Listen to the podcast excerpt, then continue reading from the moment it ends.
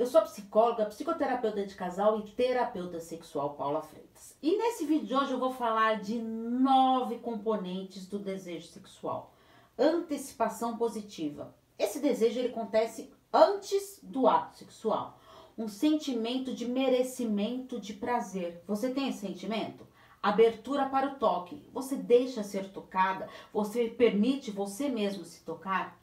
Presença de fantasias românticas e eróticas. Qual dessas aí faz parte de você e que você está abrindo mão disso?